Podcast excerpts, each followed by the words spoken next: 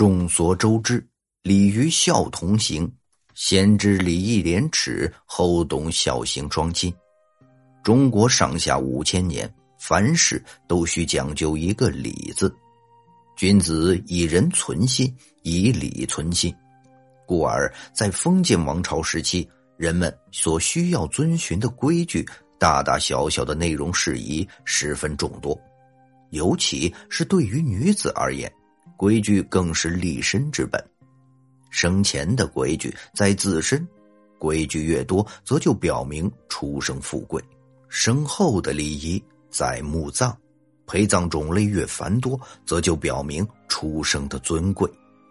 对于墓葬，其中更讲究安葬环节，古人相信鬼神之说，对于死后居住的地方，更是十分敬畏。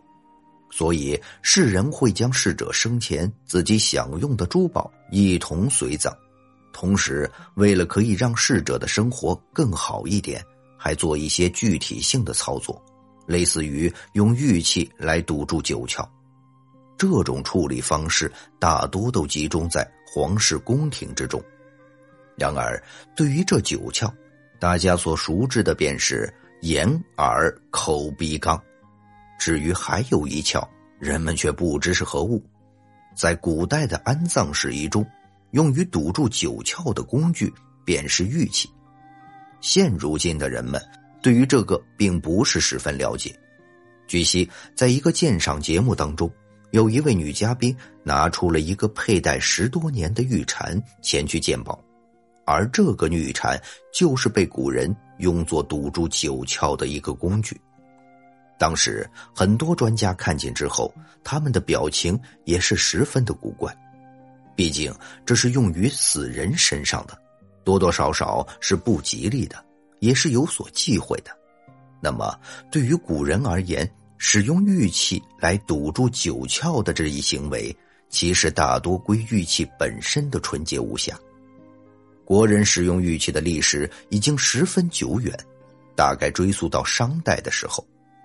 当时的人们已经大规模的开始炼制玉器，当时的玉器十分罕见，之后也逐渐变成吉祥、祝福的象征之物。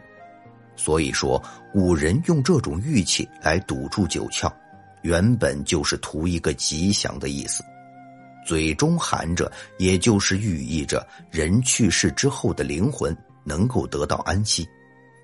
在那个年代，对于玉器的使用是十分讲究的，使用起来不能出现丝毫的偏差，甚至于在历代的朝廷当中，都有一个部门专门负责这种事情的处理，类似于大家所熟悉的礼部，里面就有不少人对于丧葬的礼仪十分精通，继而办这类事情的时候需要十分谨慎，葬礼上对于玉器的使用。以及选择也需要重点留意。当然，玉器的使用代表着逝者尊贵的身份，如果使用他物来代替，恐怕配不上逝者的这种身份。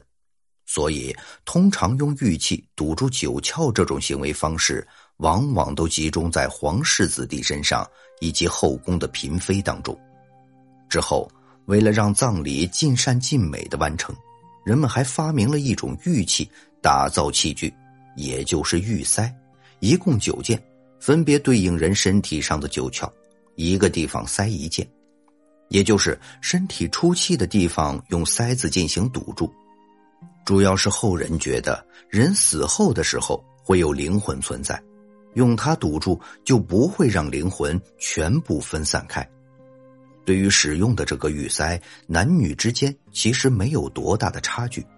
前八窍指的就是耳朵、口腔、眼睛、鼻子以及肛门。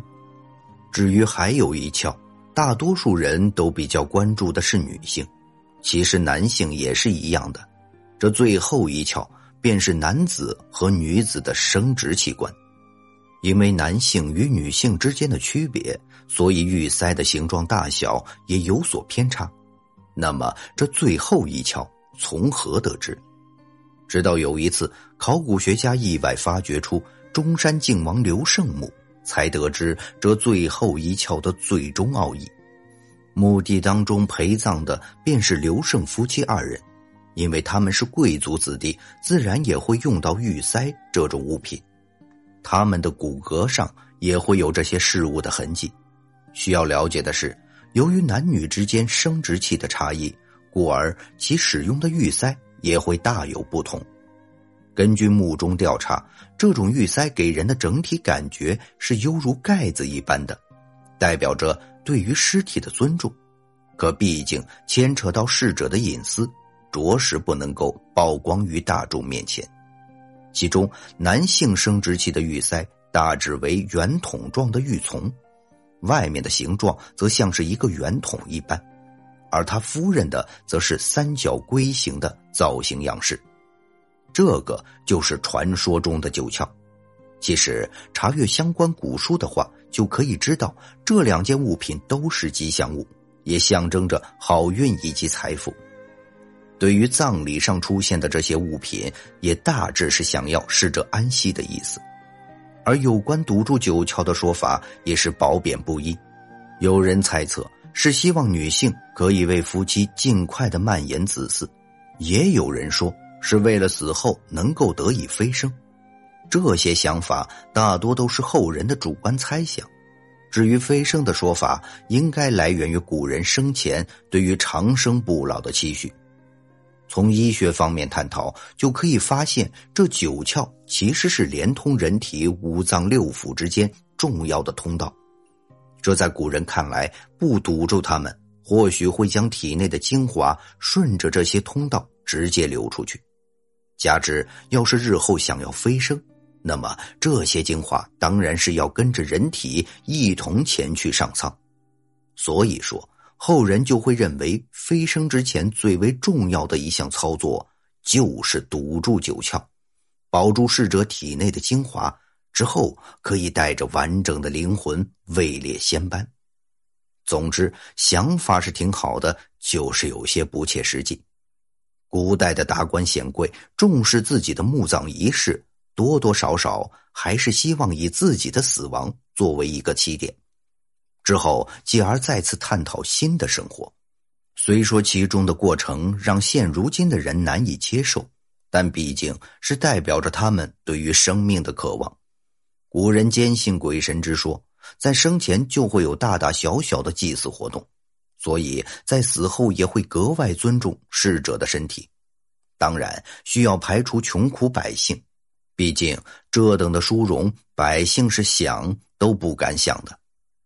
尽管古人对于生命十分重视，但我们还是需要认识到封建时期的思想差距，需要指出那个时代所做的非常手段。